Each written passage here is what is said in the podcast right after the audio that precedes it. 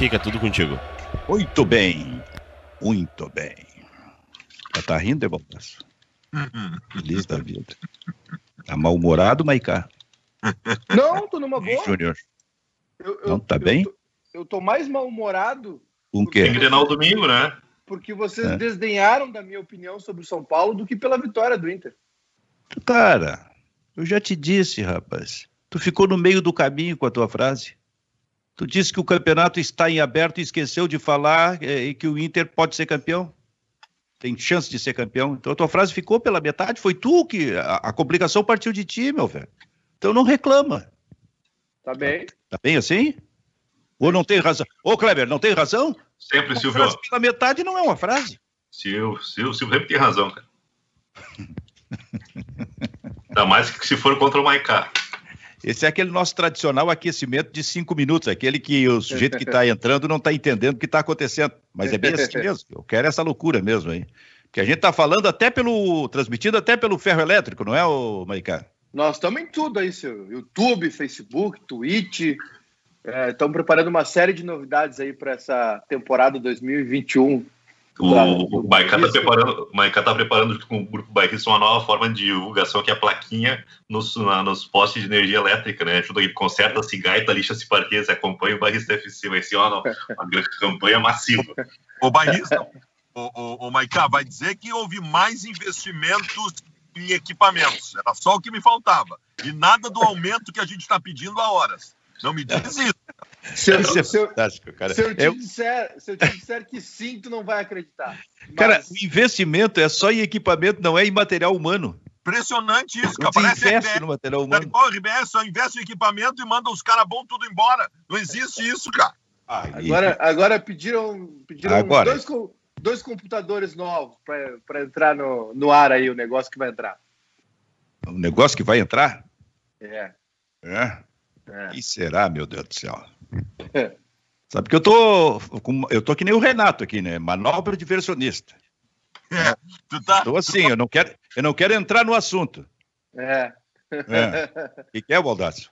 tu tá- exatamente isso. É assim que o sistema azul funciona. Nós vamos É? ocupar meia hora do programa falando de amenidades para não entrar no verdadeiro assunto importante do programa. Já tem alguém te provocando aí, ô Maicá? Ou provocando o Baldaço, não? Esse povo eu acho que deve Ah. estar descansando, né? Deve estar dormindo, Não, né? O pessoal tá, tá todo aí. É? O pessoal já tá todo aí. O, o, o hit do verão já tá rolando aqui. Lá vem o Abelão. Então tá, ô Maicá, faz o seguinte, tu que é músico, canta pra nós aí o hit, o hit do verão. não, essa eu vou passar. assim. Não, não, Eu tô- não, canta, tu é músico, é o músico do programa. Canta aí, eu- eu- eu Canta, só- Maicá. Não, eu só, Nós eu queremos só- recortar isso aí. Eu só arranho alguns instrumentos. Eu não, a voz não é o Não. meu dom, infelizmente. Não, mas vai ser. Canta aí. Não, não, que isso. Só a primeira posso, frase? Não posso. Só a não primeira. posso. Ali- aliás, ontem vi um, vi um pedaço da live do Baldaço, viu? E aí ele fez uma versão assim. Ele foi bem na frente da câmera e falou assim: Lá vem o Abelão. Ele tá fazendo uma versão acústica agora. Claro! É, Os artistas são assim. Os artistas reinventam a sua própria criação. É o que eu estou fazendo. Quem assiste essa bosta dessa live aí, cara? Vem comigo, esse troço aí que ninguém vê. É, Eu assisti ontem. Não, tu tava trabalhando, não assistiu, não. Só se entrou a madrugada toda pra te irritar aí assistindo a, a reprise. Benfica, isso é um negócio muito louco, cara. O Inter tava morto, cara. O Inter tava morto, não tinha mais nada. Eu tava, eu tava fazendo live projetando a classificação do Inter na fase de grupos da Libertadores, a nossa briga pelo G4. Cara, eu- é incrível. O futebol é um troço muito maluco, cara. Muito maluco. Não tem nenhuma explicação para isso estar acontecendo. Começou o Bairrista FC. Ah. Bairrista FC, a partir de agora com Kleber Grabowska, Fabiano Baldasso, Júnior Maicá, direção de Júnior B. Só tô falando isso porque ele não sai da tela aqui na minha frente. Ele quer aparecer de qualquer maneira. Mas começou! Começou o negócio. Por que, Baldasso? Tu tá achando que vai ser campeão? Cara, eh, vamos lá. Vamos, vamos tentar manter algum equilíbrio. Algum, pelo o mínimo de equilíbrio possível eu quero manter para minha manifestação aqui. Tu tem uma sequência positiva do Abel, do encaminha- encaminhamento histórico de vitórias consecutivas, histórico inclusive pensando como um todo na história do Campeonato Brasileiro. Mas ontem tu tem algo mais do que isso. Porque uma sequência positiva ela pode se dar por vários fatores, né? Inclusive os imponderáveis. Ontem não. Ontem tu tem, ontem tu tem um, um selamento, um selamento do, do, do, do, time que efetivamente não só se coloca como candidato ao título brasileiro, como se coloca como principal candidato ao título brasileiro. Acho que a grande diferença de antes de ontem para hoje é a seguinte: o Inter não é mais um dos candidatos ao título brasileiro. O Inter se tornou o principal candidato ao título brasileiro. Pela pontuação, e a tabela aponta o Inter na liderança com dois pontos de diferença, mas especialmente pela consistência. Porque ontem nós tivemos uma atuação absurdamente qualificada. Nós tivemos ontem um treinador que mostrou repertório. A estratégia do Abel Braga ontem era diferente do que vinha sendo a sua estratégia. Ele montou uma estratégia específica para pegar o Fernando Diniz e as características do Fernando Diniz e foi maestro. Ontem nós tivemos envolvimento comovente dos jogadores com o processo. Então, ontem foi o algo mais, Benfica. Ontem foi um passo adiante do um dos candidatos ao título. Eu diria que hoje o Inter é o principal candidato ao título. Tô vendo a repetição dos gols aqui, vi o gol aqui, eu acho que foi o terceiro do, do, do, do, é, do Yuri Alberto, aquele que ele toca, é o segundo, e olha para o lado. Não sei porque aquele movimento dele foi interessante, parecia que, parecia que ele estava procurando alguém. Primeiro ele tinha certeza que depois de tocar a bola ia entrar. E assim, em questão de menos de um segundo, ele olhou para o lado. Não sei o que, que ele procurava ali. Noite absolutamente inspirada, realmente, desse, desse jogador. Agora, Baldar só fazendo uma sacanagemzinha, mas voltando em, em, em seguida para é, a seriedade. É, esse é o momento em que o Inter, ao, ao, assumir o Campeonato Brasileiro, está precisando de um técnico como Argel Fux. Para fal falar o seguinte: pezinho no chão. Não era essa a expressão? É isso aí. É isso aí. no chão. Por quê? Porque o que, o que caracterizou a vitória de ontem, se não continuar presente de agora por diante, o Inter pode se complicar.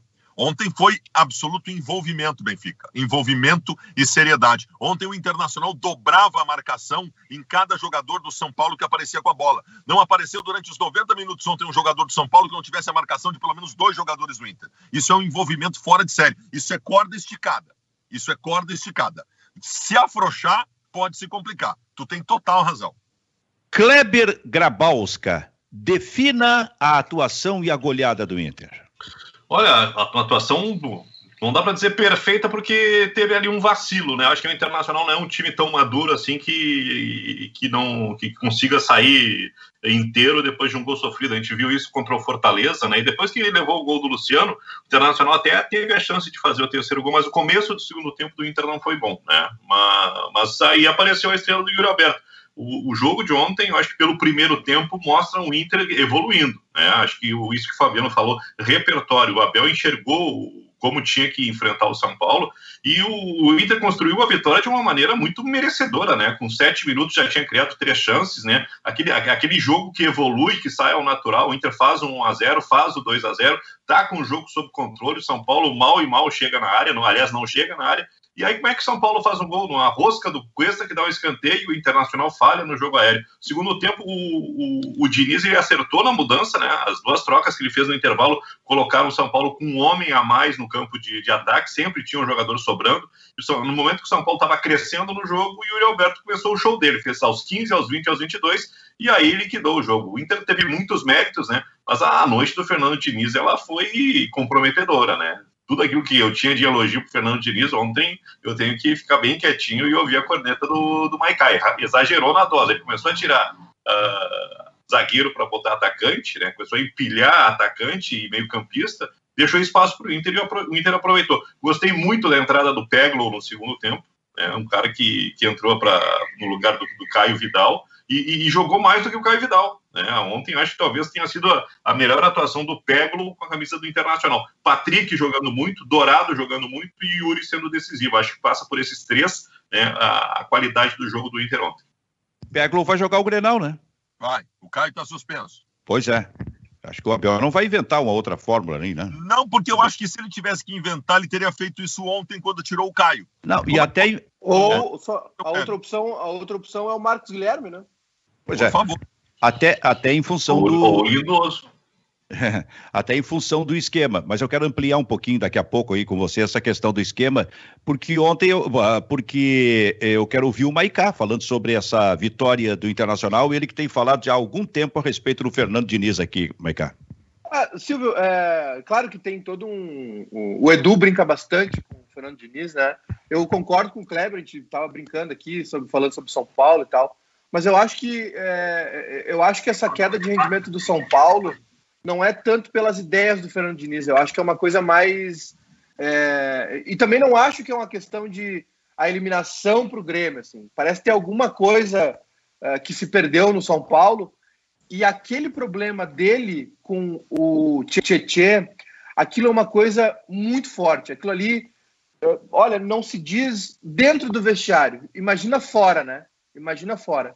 Os, os jogadores se organizam em blocos, em grupos. Às vezes tem, os vestiários são assim, às vezes tem o grupo dos estrangeiros, às vezes tem os mais jovens, enfim.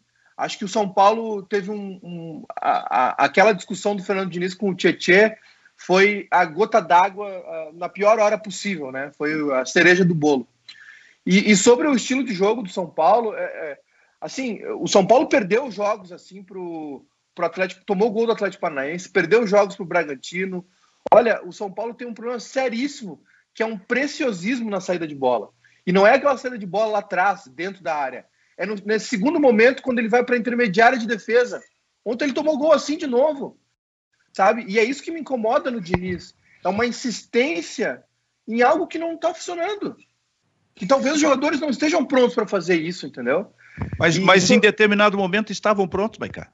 Fizeram isso. Mas, Lembra da, da vitória de 3 a 0 sobre o Atlético Mineiro? O futebol ele está muito instável hoje em dia. Muito tá. instável. Não tô. Tá difícil de compreender essa instabilidade no futebol brasileiro. Cara. É, eu acho que um pouco pela, pela. Um pouco não muito, né? Pela, pela temporada maluca. Eu falei aqui, o Abel, o Abel chegou no Inter num estágio de pré-aposentadoria. O Abel não tinha visto Flamengo e Inter eu, do primeiro turno, que foi um dos grandes eu, jogos. Do, eu, eu usei a, eu usei a expressão, era é, quase que um desistente. Um técnico é? desistente de futebol, mostrando aquilo que ele mostrou, não apenas dentro de campo, o Abel, na formatação do time no início, mas as, a, exatamente o que ele dizia, cara, o que ele falava. É, e eu acho que o grande mérito do, do Abel uh, assim como o Kleber falou esses dias, é, jogadores que o Cudê descartou completamente, muitas vezes sem usá-los, sem realmente sem testá-los em campo, e é, o, o, ele achar o esquema, né, Silvio? É, esse esquema aí não é novidade no Inter. O, o Odair usou ele muito, muitas vezes, né, muitos anos nesses três anos. Não estou dizendo que é mérito, não estou entrando naquela que é mérito do, do treinador anterior, até porque o Odair não é o treinador anterior, né? Mas assim, tem jogadores ali, Patrick, Edenilson, Dourado, a, a zaga, Cuesta, enfim, esses caras jogaram assim muito tempo com o Odair, com esse esquema. A diferença é que o Odair usava Edenilson e Patrick por dentro. E hoje o Abelão usa o Patrick por fora e o Edenilson por dentro com o Praxedes. Isso facilita no entendimento do jogador. Então o Abel foi encontrou um esquema tático, um caminho. É, o Inter também fez uma contratação e o Abel usou ela, que foi o Yuri Alberto, que é um jogador acima da média, a gente não vê atacante no Brasil hoje com, com essa velocidade, com condução de bola, né? Ontem teve um lance que a bola uh, parou, assim, e ele deu um chapéu no cara de São Paulo. E aí eu fiquei olhando assim, atacante brasileiro não faz isso. É difícil, é difícil realmente. Né? Então ele, ele tem uma... Ele é um atacante diferente também, ele tem uma, uma estatura diferente, velocidade, condução de bola. Acho que foi uma grande contratação realmente do Inter, um grande negócio mas sem dúvida alguma, para mim, assim, é, e tô mordendo a língua aqui, porque achei que o Abel veio para cá já sem vontade, já, já pensando aí em encerrar a carreira, mas o mérito todo de tudo que está acontecendo é do Abel. Sabe, tem um negócio uh, que está acontecendo para o Abel que eu acho importante, que é esse momento realmente muito bom do Internacional, com o comando dele, com as decisões que ele colocou em campo para mudar o Internacional, porque o Abel uh, o Abel precisa de, de, de, de, coisas boas na vida dele, sabe? O drama que ele passou no ano passado foi muito pesado, cara. Foi muito pesado. A gente que é pai, todos nós somos pais. É, é, a gente está sempre preocupado com os filhos, sabe? Querendo assim o, o filho permanentemente perto da gente, esse tipo de coisa. E aí o Abel perde um filho. Aquilo é demais, cara. É demais, é demais. Bate em qualquer um e é muito difícil é, um cara se recuperar disso, cara. É muito difícil. É, por isso o Abel parecia, talvez também por isso ele parecesse realmente um desistente. Mas daqui a pouco começa a acontecer isso para ele, ele merece isso. O Abel merece essas coisas boas na vida dele nesse momento, muito em função desse drama que aconteceu com ele. Eu acho que o Inter está devolvendo alegria para o Abel Braga, devolvendo brilho. Cara, a, a, a, nossa, a nossa análise de. E, e o termo utilizado por ti era correto naquele momento de que o Abel parecia um desistente, ela se dava pela própria postura do Abel, nós vimos o Abel na coletiva, a própria coletiva de, de, de, apresentação do Abel no Internacional, ela mostrou um Abel cansado, um Abel abatido, um Abel envelhecido. E aí, esses dias, há umas duas vitórias do Inter, eu vi uma coletiva pós-jogo do Abel, o Abel rosado, o Abel com brilho no olho, o Abel altivo. Eu acho que o Inter está salvando o Abel Braga também pelas, por essa relação absolutamente química que Inter e Abel Braga têm historicamente, de tantas vezes que ele passou aqui, tanto que ele conquistou. Eu acho que, o, que, que isso que está acontecendo agora, pessoalmente, para o Abel Braga, está lhe dando uma, uma nova vida diante de todos os dramas que ele passou, porque o Inter e o Abel Braga têm uma ligação muito maluca, muito, muito próxima de, de, de, de uma sinergia que, que tu não encontra em outras relações no futebol. O Abel, consegue, o Abel pega um internacional em meio a um campeonato brasileiro tendo nas semanas seguintes decisões em Copa do Brasil e Libertadores, que era quase que óbvio que numa mudança de trabalho ele iria se atrapalhar, e ele consegue estabelecer uma retomada e faz esse negócio bonito que está acontecendo. Gente, o Abel Braga ele está na iminência de conquistar para o Internacional um título que o Inter não conquista há 41 anos. Ele está na iminência de conquistar um título brasileiro que ele, Abel Braga, já cons quase conseguiu em algumas possibilidades em 2006, mas muito mais lá em 88. Eu, estava no, eu estava no Beira Rio em 88, no Inter e Bahia. Eu estava no Beira Rio, adolescente no Beira Rio, e saí chorando porque aquele título brasileiro não veio e que era tão merecido naquele ano, depois do Inter passar pelo Grêmio no famoso Grenal do século. Então, assim, o Abel, que já tem o seu nome na história como o maior técnico da, da história do Internacional, ele pode virar um semideus ele, ele está próximo de virar um, se ele devolver um brasileiro depois de 41 anos. Eu falei aqui, é estátua. É estátua. Ô, ô, é, pegar o, é pegar o gigantinho e transformar o gigantinho em ginásio Abel Braga. O Abel está próximo de se tornar, ao lado de Fernandão, o maior nome da história do Internacional. O, o, o Abel, é, essa temporada do Abel parece a, a, do Renato, de 2016. Que ele chega e pega o time capenga e tira da fila. A história é muito parecida, realmente muito parecida. É, é o, muda de patamar a relação do, do Abel com o Inter. Né? Isso que ela já é imensa. Ô, Kleber, sabe o que que eu... Acho que o Kleber tô... teve uma... Teve eu acho que ele deu uma... É, eu acho que ele deu uma, uma saidinha, foi fazer um xixi aí. Mas, olha só, a minha, depois eu, eu coloco isso para ele. A minha curiosidade é saber em que momento se deu essa retomada do Abel? Como aconteceu a retomada do Abel? Quem o Abel ouviu? Como o Abel decidiu que o Inter precisava de uma mudança radical em termos de modelo? Por que o Abel decidiu que era o momento de colocar garotos, se na cabeça de qualquer técnico sempre passa, sempre passa pela cabeça de qualquer técnico, ó, o momento é complicado, é de derrotas, então não, não é o momento do garoto. Isso é o momento de segurar. Vamos, a famosa frase, vamos com calma, tem que jogar os cascudos. E o Abel até fez isso logo que assumiu o Internacional. Mas quando ele trocou, inclusive optando por garotos, a situação do Internacional era muito complicada. Normalmente o que acontece, seu Fabiano Baldassi, em situação como essa, é o treinador hum, talvez mudar, mas sem colocar garotos. Então, todas estas questões estão passando pela minha cabeça sobre como se deu a decisão do Abel de mudar radicalmente o modelo de jogo e a escalação do Internacional. Tu tá falando e eu tô tentando fazer um desenho na minha cabeça dessa recuperação. Uh, o, o, momento, o momento marco da recuperação em atuação do Internacional Benfica é o empate com o Atlético Mineiro em Minas Gerais. Lembra? O 2 a 2 Esse foi um jogo que antes de começar a partida, a torcida do Inter fazia bookmaker para saber qual tipo de goleada o Inter tomaria na partida, da maneira como vinha o Internacional. É, e, porque foi entre os dois jogos com o Boca, lembra? O Inter tinha perdido para o Boca no Beira Rio, depressão total, e foi enfrentar o Atlético Mineiro no final de semana para depois pegar o Boca. Então, assim, o Inter empata com o Atlético Mineiro e ganha fazendo uma grande atuação. Como... O momento é aquele. A forma, eu acho, Benfica, o Abel, o Abel cometeu um erro quando chegou no Internacional.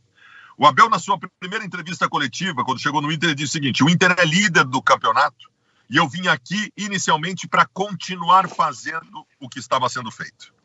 Esse foi um erro do Abel. Porque o Abel não se deu conta quando chegou que o que estava sendo feito era ruim. O Inter vinha em decadência. O Internacional tinha atuações instáveis e aquela forma de jogar não era a melhor. O Abel caiu fora de competições porque demorou a entender que o, tudo, que o, tudo que o Inter precisava naquele momento era não continuar com o que estava sendo feito. Ele, Abel, precisava colocar a cara dele, a ideia dele, o sistema dele. Depois disso acontecer, o Internacional começa um processo. Tu tens razão. O Inter come, o Abel começa apostando nos medalhões até para conhecer os guris. Mas na medida em que os guris começam a aparecer, ele resolve o time. Quem arrumou o Internacional, quem arrumou o meio-campo do Inter foi o Praxedes, Benfica. Quem arrumou o meio-campo do Inter foi o Praxedes. Quem solucionou os problemas ofensivos depois de um Galhardo entrar em decadência foi o Yuri Alberto. Quem deu uma solução de velocidade pelos lados do campo, que não se sabia direito o que fazer, foi o Caio Vidal. Isso tudo é mérito do Abel. Oh, eu, só, eu só quero dizer que há pouco a gente estava mostrando lances do jogo do Internacional, lances disponibilizados pelo Grupo Globo aqui, e a gente estava colocando e mostrando. Se for o caso, até enquanto a gente estiver conversando aqui, os, os lances vão de novo aparecendo. Eh, eu quero fazer, antes de passar para o Maicá. Oi, fala. Tem, tem os do Grêmio também depois, viu? Pessoal, tá. fica tranquilo aí que a gente vai ver os melhores momentos, melhores momentos do Grêmio. Perfeito, e a gente vai falar do Grêmio daqui a pouquinho. Mas, o Kleber, na hora que tu desse uma saidinha aí, que tu desapareceu aí do, da imagem, eu estava fazendo uma colocação, o Baldasso respondeu, e também o Maicá vai falar sobre isso, sobre eh, a minha grande curiosidade. Pô, essa é a hora aquela que o cara gostaria de estar tá escondidinho lá, para ver, para acompanhar, para saber como se deu a ruptura no Internacional, como se deu essa, essa decisão do Abel é, é, que chegou com todos aqueles problemas, de mudar radicalmente o internacional, de apostar em garotos, se num momento como esse de crise, nunca, historicamente, se aposta em garotos. Sempre se aposta em é, nos, nos medalhões, né? É, é, é como falam os próprios profissionais do futebol. Então, como é que foi essa ruptura? Quem o Abel ouviu para isso? Se é que ele ouviu, certamente ouviu alguém. É, é, essa é a minha grande curiosidade, porque houve um Eu... momento, uma ruptura absoluta do Internacional. Sai do péssimo para o muito bom.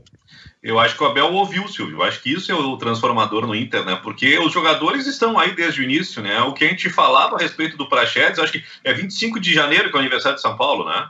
Sim. É, então, acho que desde 25 de janeiro se dizia o Prachedes está pronto para para ir para o grupo principal. Coloca o guri para jogar que, tu, que ninguém vai se arrepender. Né? Uh, o Peclo era um garoto que estava na seleção no, no, no, no, no sub mundial, campeão mundial sub-17, desde o ano passado estava em evidência. É, o Inter foi buscar o Lucas Ribeiro. Essas peças estão todas aí do Johnny, né? Parece que alguém chegou e o Abel quis ouvir, ouviu, né? E, e botou os caras para jogar. Então, acho que essa vontade de querer apostar nos garotos é fundamental coisa que o Cudê não, não queria, né? As, as peças estavam à disposição do Cudê, inclusive o Lucas Ribeiro. Que belíssimo jogador o Lucas Ribeiro, em o índice de acerto dele é, é, é fundamental. E a respeito do Prachedes, o Prachedes ontem talvez não tenha sido tão presente no ataque, mas nessa, nesse funcionamento do meio-campo, ontem ele teve uma participação, estava olhando ali os, os, números do Praxedes no trabalho defensivo. Foi um jogador que se entregou para a marcação, ele apanhou muito ontem, né? O Praxedes é um jogador magro, ele não tem, ele não tem tanto,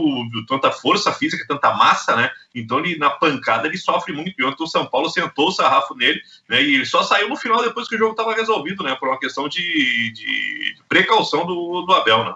Quero te ouvir sobre isso aí, essa, essa mudança, essa ruptura no internacional, Maicá, mas antes eu só, eu só digo o seguinte, é, e não vou nem, eu não estou analisando é, técnica, taticamente, não estou analisando o Cudê, eu só estou querendo dizer o seguinte, é, a teimosia é um negócio permanente na cabeça de um técnico de futebol, né? A gente já viu muito isso.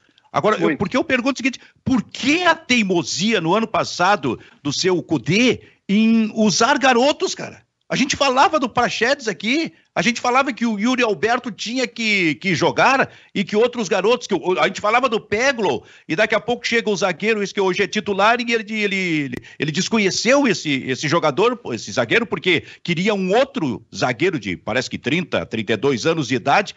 Por que a teimosia no técnico de futebol, a teimosia presente, né? E não é só ele, são vários técnicos assim. Mas eu quero te ouvir aí, Maicá. É, Silvio, está acontecendo isso no Grêmio também, né? A gente está vendo agora aqui. Darlan arquivado desde o jogo contra o Santos. O Ferreira, que não entrava em, em, jogo algum, ontem entrou e mudou o jogo. Tem umas coisas que não tem explicação, né? Treinadores têm manias e, e, e, eu acho que também entram numa, entram numa, numa onda, assim, numa, num, num grau ali de, de isolamento, né? Às vezes se isolam tanto dentro do clube que acaba perdendo a referência. Então, é, tem, tem, parece que a questão do CUDE era de filosofia mesmo, de ideia, né, de não usar uh, jovens que ele não considerava prontos, enfim. A, a, o São Paulo também tem essa característica né, de pedir muita contratação.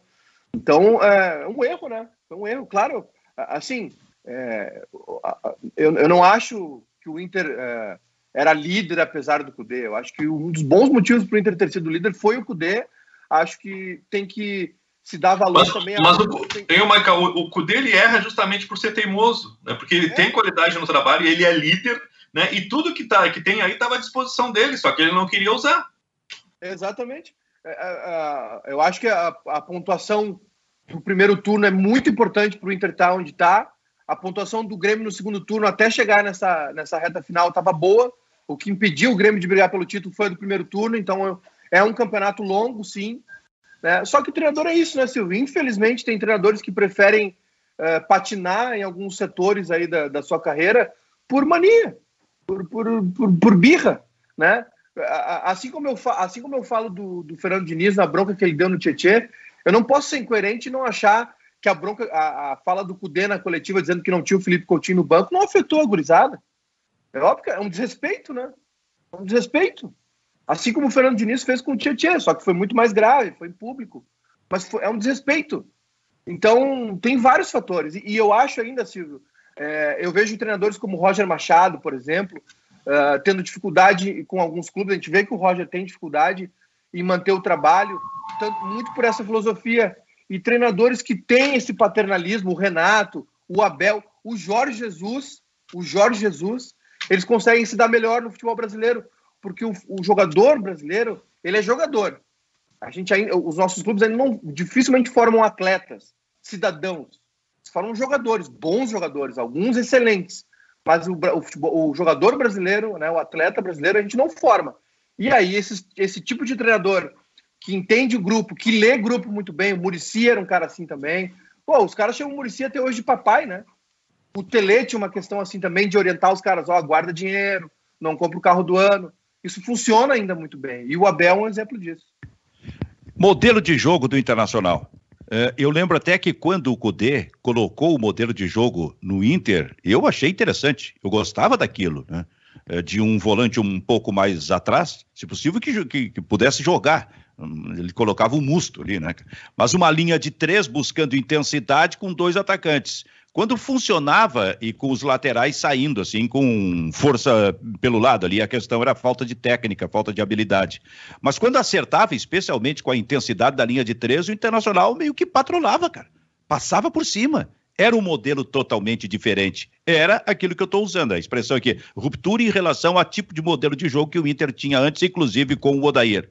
Agora chega o Abel e apresenta um modelo interessante também. Recupera o Rodrigo Dourado, que demorou a ser usado pelo Cudê, está jogando muito o Rodrigo Dourado, como esse volante que fica perto dos zagueiros, faz essa linha de quatro, né?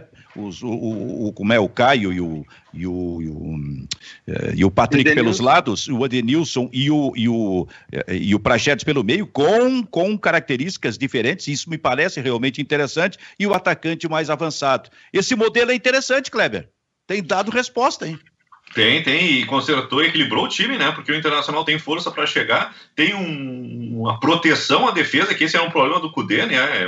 O, estava falando ontem durante a transmissão, o Vitor Cuesta fez uma, uma confissão dizendo que os problemas defensivos do Internacional ou a fase dele uh, se devia a atuações ruins, mas o, a, a, gente tem um Inter mais protegido, né? A gente não vê a defesa tão exposta. O Vitor Cuesta se recupera, apesar da, da rosca de ontem, né? O jogador já não, não erra tanto, né? Uh, e do meio para frente o Internacional tem, tem estratégia, tem, tem alternativas, é um time que tem toque de bola, que tem aproximação, que fecha espaço e tem velocidade. Né? uma coisa que a gente reclamava muito, Marcos Guilherme, ah, o jogador de velocidade. Mas que velocidade é essa que ele corre sozinho com a bola e não cria jogada? O Internacional sai rápido, né? tem jogada pelos flancos, nem tanto pelo lado esquerdo, porque a qualidade do Inter está muito mais concentrada no lado esquerdo, com o Vitor Cuesta, com o Rodinei, né, principalmente com o Patrick, o Yuri Alberto cai muito pelo lado esquerdo. Então o Internacional tem, tem crescido em muitos detalhes, né, em muitos, muitas transições dentro do jogo. Né?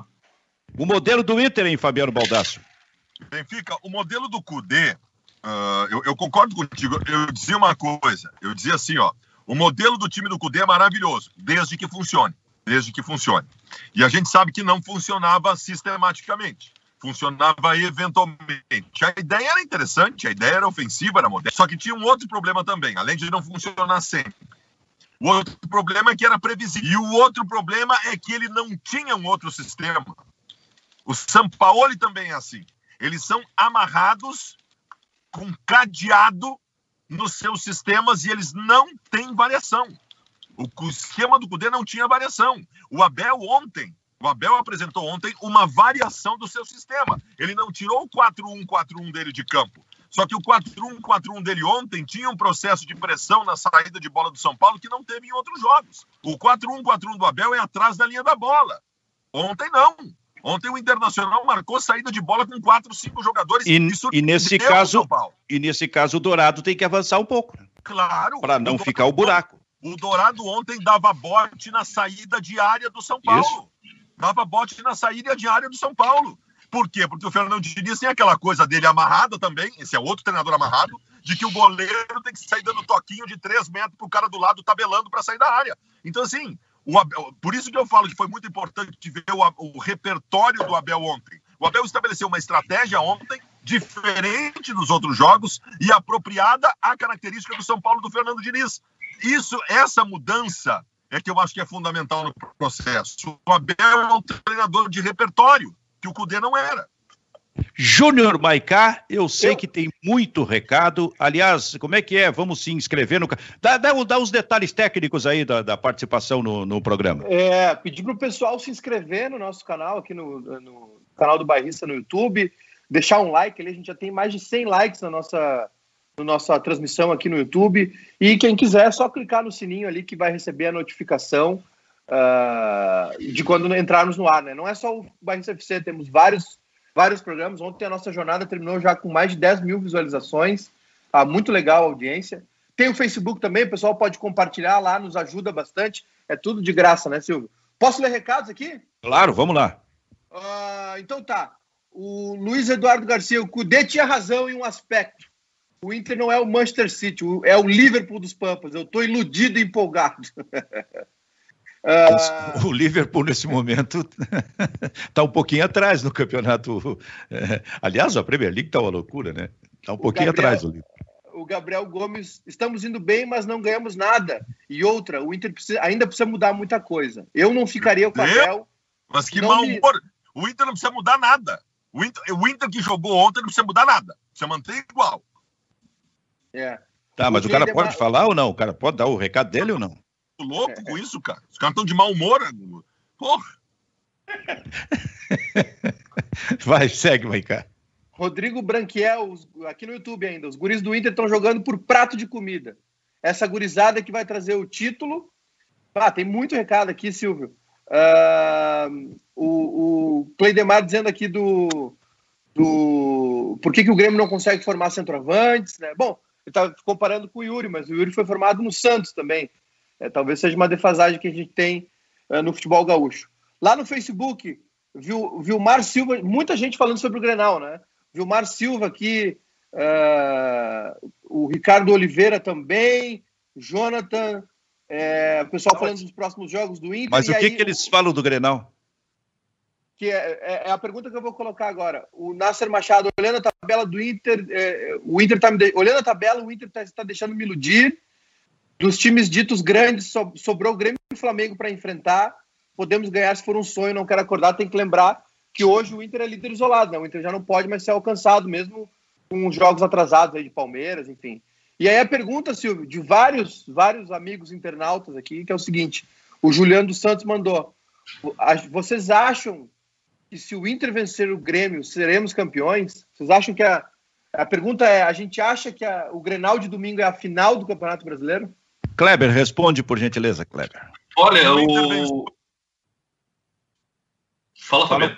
Fala, fala o Kleber e depois vem o Baldaço. Ah, eu, eu, acho que, é, que o, o Grenal é um divisor de águas pro, pro Inter, né? Porque passa pelo Grenal. Eu tô, tava fazendo uma, uma conta reversa. A, a, a, diferença do Grêmio pro Inter é de oito pontos no momento, né? Mas tem um confronto direto e tem um jogo atrasado. Então, na teoria, se tudo der certo pro Grêmio, né? Pode acontecer, a diferença é de dois pontos. Né? Eu acho que o, o Inter se livrando do karma do Grenal, ganhando o Grenal, né?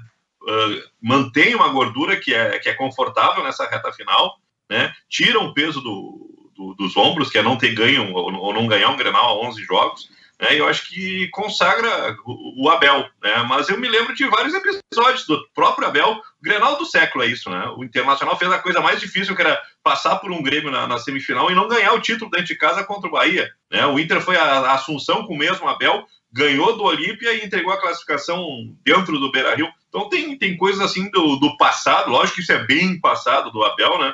Que servem como vacina, já que a gente está falando tanto em vacina. Mas eu acho que vencer o Grenal é fundamental para o Inter ser campeão.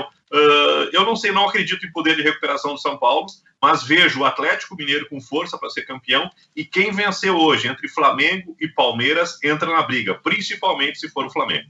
O que, que tu ia dizer, Baldaço?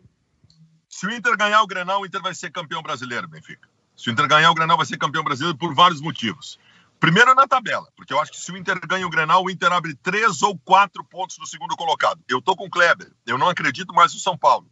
Eu acho impossível o São Paulo estabelecer uma recuperação anímica de tudo que está acontecendo. Então eu acho que o Inter abre três ou quatro pontos do segundo colocado, faltando seis rodadas. Fora que o ânimo, o estofo de ter ganho um Grenal daria o Internacional qualidade e força para o restante. Se o Inter ganhar o Grenal, o Inter vai ser o campeão brasileiro.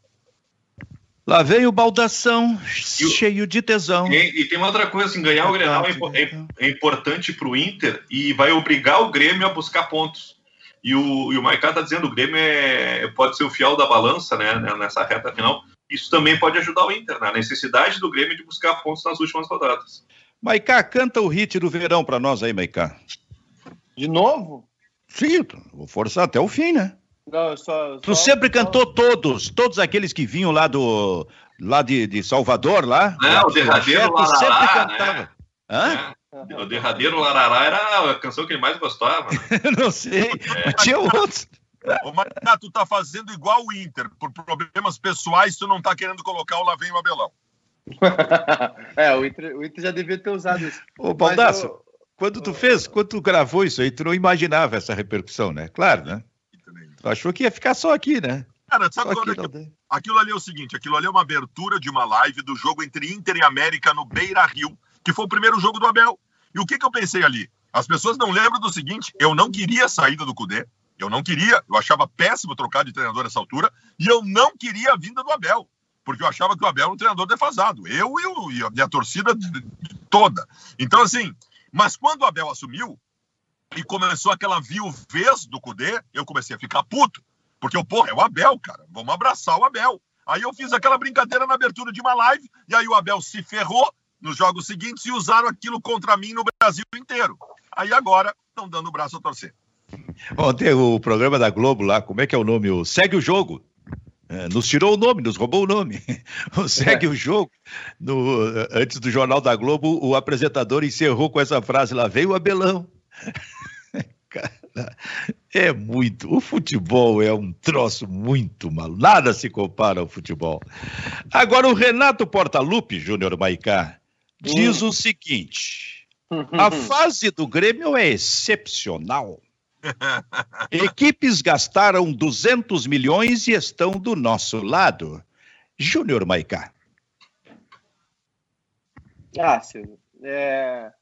O Grêmio já está na, o Grêmio já tá na retórica, né? O Renato já não tem mais argumentos para explicar aí o péssimo rendimento do Grêmio e está nessa tá usando esses subterfúgios aí. É, o que o Renato tinha que estar tá explicando é por que, que ele é, não. Por que, que ele não gosta do Ferreira? Por que, que ele não gosta do Darlan?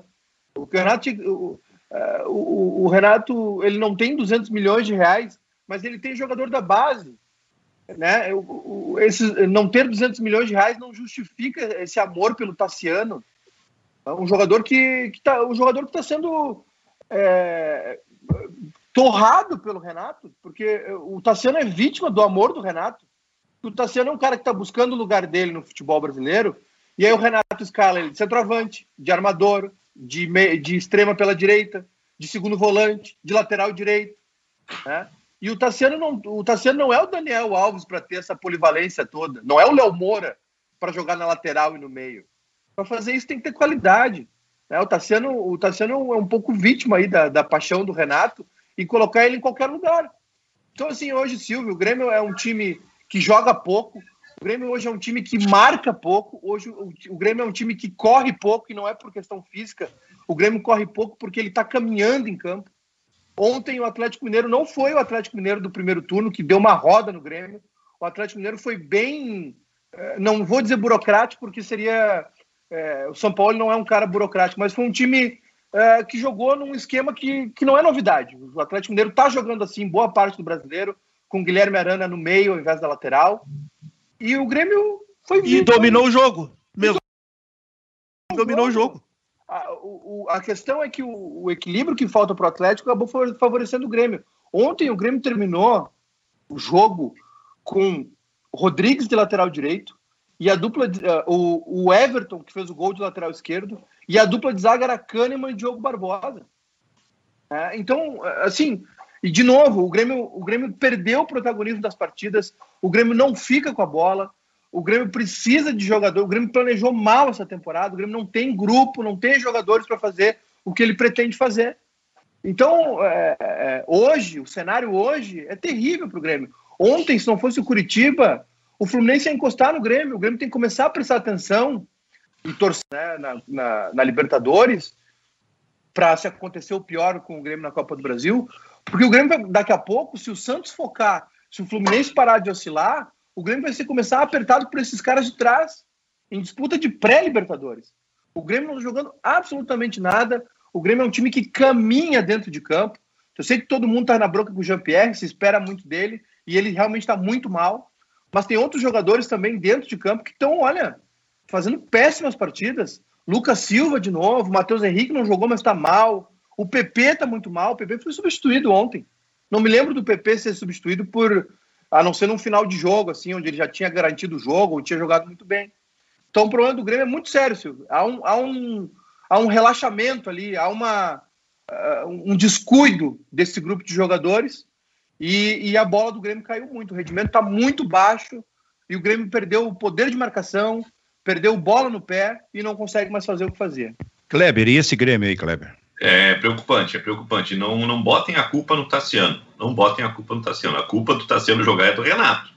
É, o, o Tassiano foi mal contra o Palmeiras e continua sendo a primeira opção do Renato para compor o meio-campo. Né? O Lucas Silva, que foi útil nos confrontos contra o São Paulo, ontem foi mal.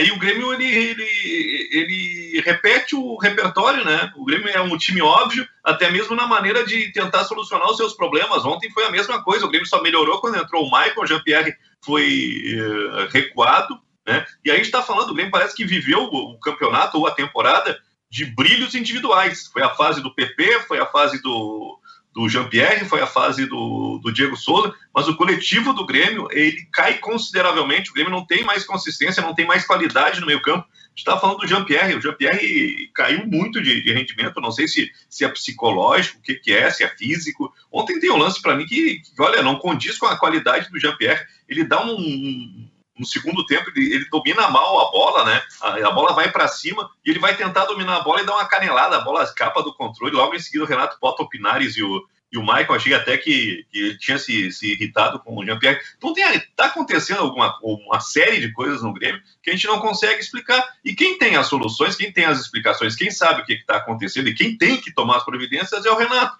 Mas o Renato vai para a coletiva e dá esse tipo de declaração, parece que está tudo bem. É uma acomodação, olha, irritante do Grêmio. 30 jogos, 15 empates, dos 15 empates, 10 fora de casa. Isso é uma prova inequívoca de que o Grêmio não quer nada com o campeonato brasileiro. Fica fazendo discurso, né, gastando latim sem necessidade, em vez de achar a solução. A qualidade do grupo do Grêmio é muito melhor do que o desempenho do time dentro do campeonato brasileiro. É, mas o Grêmio deveria querer no Campeonato Brasileiro, né? Eu tava olhando a tabela, o Grêmio tem, o Grêmio tem uma condição que pode lhe dar uma vaga direta à Libertadores se ganhar a Copa do Brasil. Só que a final da Copa do Brasil pode acontecer até em março, tu não sabe. E assim, a questão do Grêmio na tabela de classificação hoje, ela é até com algum risco de pré-Libertadores. E pré-Libertadores em 2021, gente, é um inferno. É um inferno porque é grudado na abertura do, na abertura, da, vai, vai inclusive coincidir com a final da Copa do Brasil, se o Palmeiras for campeão da Libertadores da América. Então, pré-Libertadores é um inferno, cara. O Grêmio tem, o Grêmio tem objetivos nessa competição ainda, cara. Yeah. Tô pensando o seguinte, hein, o Maicá. Se o Grêmio perder o Grenal, o pau vai pegar em cima do Renato. Hein? Vai, vai. A crítica vai. já está acontecendo, é bom que se diga. Mas vai acentuar a partir do final do jogo, caso o Grêmio perca o Grenal. Vai. E, e Silvio, eu acho, eu acho que também é, o Renato exagera nessa questão do, dos 200 milhões aí, tudo. Mas o Renato também foi um, é um pouco, uh, entre aspas, vítima do que aconteceu, né? Porque é, te garanto que o Renato escolheria jogadores melhores do que, do que vieram. Também tem isso. Eu ainda acho que faltou para o Grêmio departamento de futebol. A minha opinião segue. Eu ainda acho que falta isso para o Grêmio. Que falta, faltou planejamento, faltou pensar melhor essa temporada. Faltou gente para dizer não para trazer o Thiago Neves, faltou gente para dizer não para o Robinho, entendeu? Faltou gente para quando o Renato chegasse assim: não, não, vamos trazer o Thiago Neves, eu conheço o cara. Não, velho. Seguinte, ó, o Thiago Neves tem 35 anos, tá cheio de problema no Cruzeiro. Vamos tentar esse guri da base, vamos, vamos buscar um outro jogador. Né? E, e, e acho também que isso é um problema pro Renato o Renato acabou. É, é, olha, a gente olha o grupo do Grêmio, as, as, e o pior ainda, as soluções que tem, o Renato não gosta, não usa. O Ferreira, Ferreira achou o gol, a jogada do gol do Diego Souza, que classificou o Grêmio contra o São Paulo. O, Diego, o Ferreira uh, entrou bem no jogo contra o Santos e foi arquivado. O Darlan sem explicação nenhuma, né? O Darlan hoje ele é opção para o Tassiano de segundo volante. O Ferreira, então, não tem explicação. O Ferreira entrou ontem e mudou o jogo. Ele ele jogou 20 minutos e foi o melhor em campo do Grêmio. E, e assim, é um somatório. É um somatório, Silvio. E para o Grenal, eu vou dizer, para o Grenal, é, eu, eu, acho, eu acho que é um jogo propício para empate. O resultado de ontem, uh, não estou desmerecendo o Inter, mas o resultado de ontem passa pela situação do São Paulo também, né? Foi, foi elástico. Eu acho que eu achava o Inter favorito para o jogo, mas foi muito grande a paulada. O, o Grenal equilibra as coisas também, né, Silvio? Tem toda a rivalidade, tem, muda o pensamento dos caras. Acredito também que o Grêmio possa continuar jogando mal, mas se for jogar uma final de Copa do Brasil, não vai jogar desse jeito modorrento que jogou ontem. Mas, assim, é, o Grenal pode mudar muita coisa nesse Campeonato Brasileiro. Sim. Pode ser uma, uma reviravolta para o Grêmio e pode ser, sim, a, a, a, o sprint aí, o início da, da, da, da corrida final do Inter para o título. Maiká, prepara umas mensagens para a gente aí. Fabiano Baldasso, sobre Grenal, tu passasse o ano todo passado, eh, o ano todo de 2020, falando sobre a questão emocional dos jogadores do Internacional. E vem mais um Grenal pela frente. Será que isso está superado pelo Internacional? Bom, primeiro eu quero te, te, te manifestar aqui a minha consciência do equívoco nesta análise. Não de que por não de que por falta de inteligência emocional o Inter tenha perdido alguns grenais que não deveria perder, mas por ter dado a culpa da falta de inteligência emocional ao grupo. Eu achei que o grupo era imaturo por natureza, que o grupo era fraco de personalidade. Não era o grupo o problema. O problema era um treinador desequilibrado, um treinador bipolar, um treinador fora da casinha que dava instabilidade emocional ao grupo. Tanto que está aí a prova. O Internacional tem se mostrado uma equipe com o mesmo grupo de jogadores, absolutamente madura dentro desse processo de recuperação agora com o técnico Abel Braga. De novo, Benfica, não é a primeira vez do começo de 2020 para cá que o Inter chega num Grenal numa melhor condição que o Grêmio. O Inter está numa melhor condição que o Grêmio. O que isso pode significar? Eu espero que dessa vez possa significar vitória, porque o Inter é um grupo maduro, melhor mais preparado psicologicamente que em outras oportunidades. O Grêmio é maduro. O Grêmio, eu não tenho dúvida. Prestem atenção no que eu vou dizer para vocês aqui agora e vocês vão me cobrar segunda-feira neste programa. O Grêmio vai tentar apatifar o Grenal. O Grêmio vai tentar bagunçar emocionalmente o Internacional no Grenal. Escutem o que eu estou dizendo. Então, assim, se o Internacional não fizer o que fez naquele Grenal. E é, e é uma, é uma estratégia de jogo. Não, não. o Inter já fez fazem. isso. O Inter já fez isso. O Inter já fez isso também. O Grêmio vai tentar essa estratégia, desequilibrar o Inter emocionalmente. O Grêmio fez isso antes, naquele Grenal antes da pandemia do ano passado, e, e, e fez com muito sucesso. Matou o Internacional na partida, o Inter teria ganho aquele jogo. Vai fazer de novo. Só que eu acho que o Inter está melhor preparado emocionalmente dessa vez. Pensa assim também, Kleber?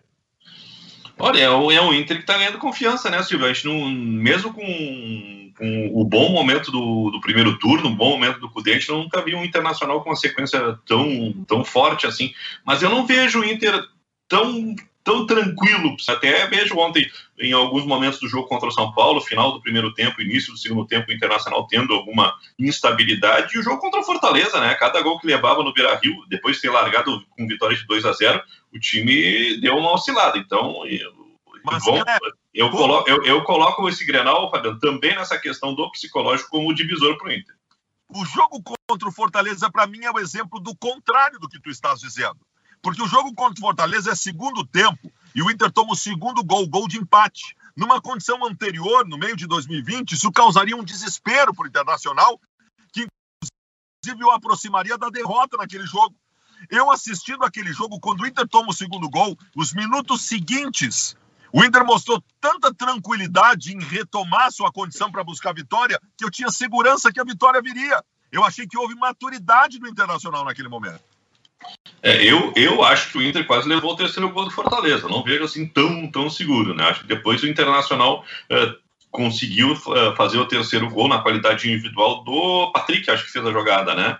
E aí a coisa estabilizou, mas eu acho que o Internacional ainda tem esse problema. Falta para mim, falta para mim um, um macaco velho, um cara que, que comande a gurizada do Internacional dentro de campo. Não, não consigo reconhecer. Né? Talvez, talvez o D'Alessandro tivesse esse, esse, essa função. Né? O Internacional, para cada setor, tem um garoto que precisa ser, ser cuidado, né? Eu não vejo assim o Internacional tão maduro. E, e, os mais experientes do Internacional, eu acho que não tem esse perfil. O Vitor Cuesta é mais contido, o Dourado é mais contido, o Edenilson é mais contido. Talvez o, o, mais, mais vibrante seja o Patrick, né? Mas o Patrick não está com orelha com ela sem necessidade.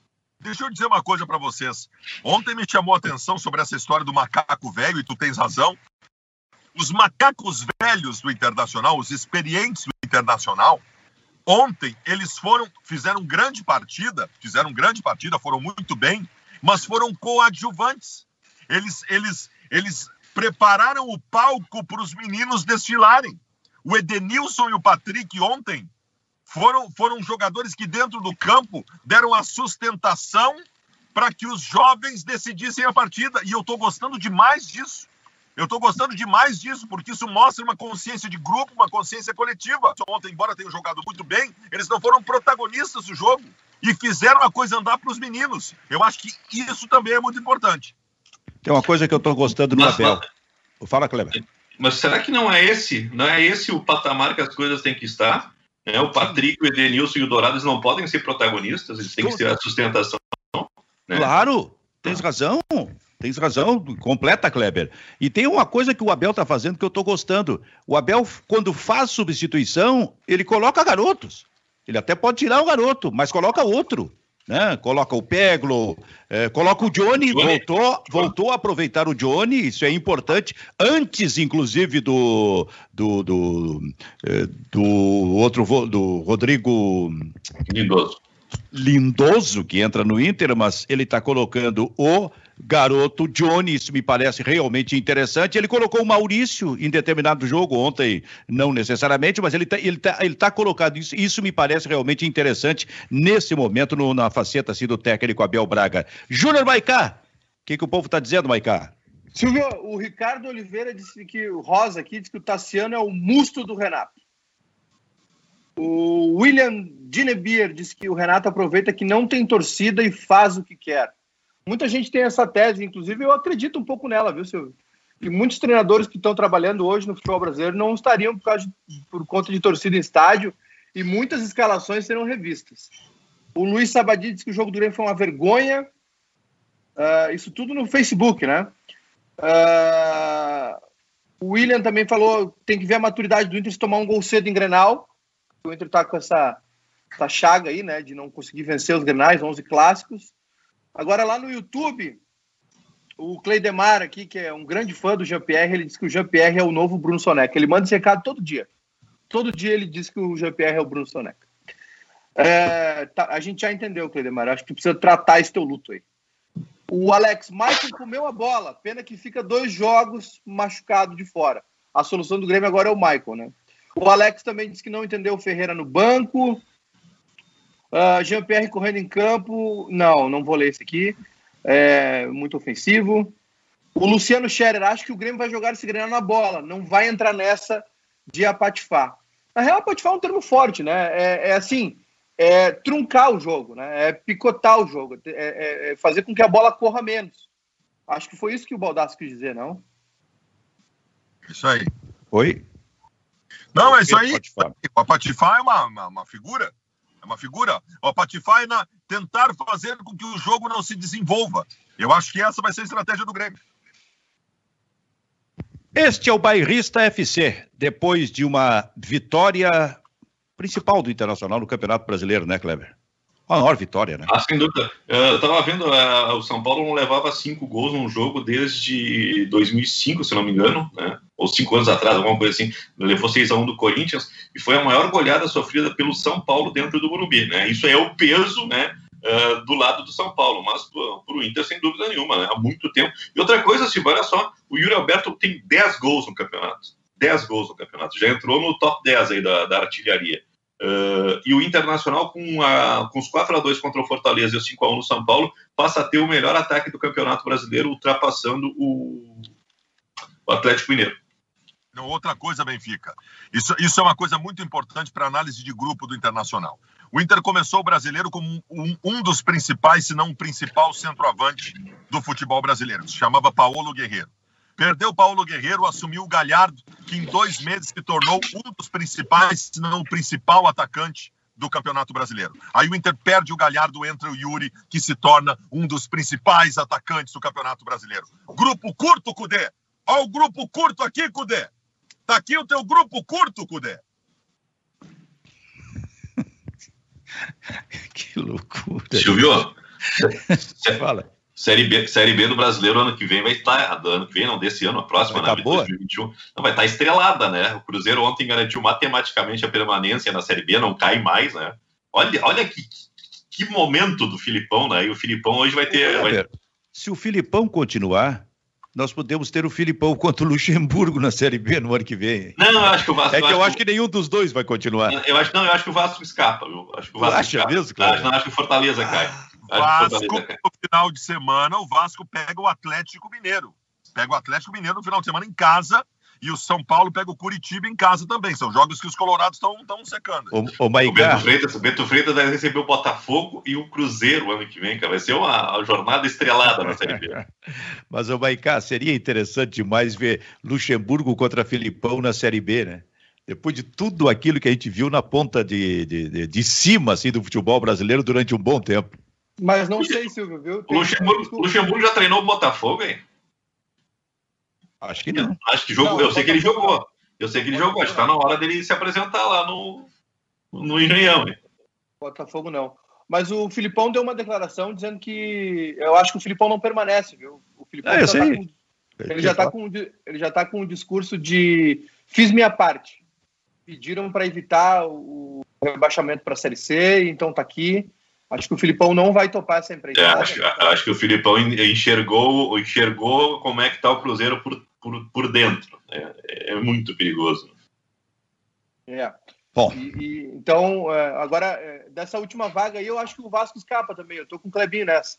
Eu acho que Botafogo, Curitiba e Goiás dificilmente. Bom, Botafogo, né? O Botafogo ontem abriu o placar, acho que aos 15 do segundo tempo, aos 18 tomou empate e tomou 3 a 1 um detalhe, tá? Esses três aí, e quem é que tá brigando?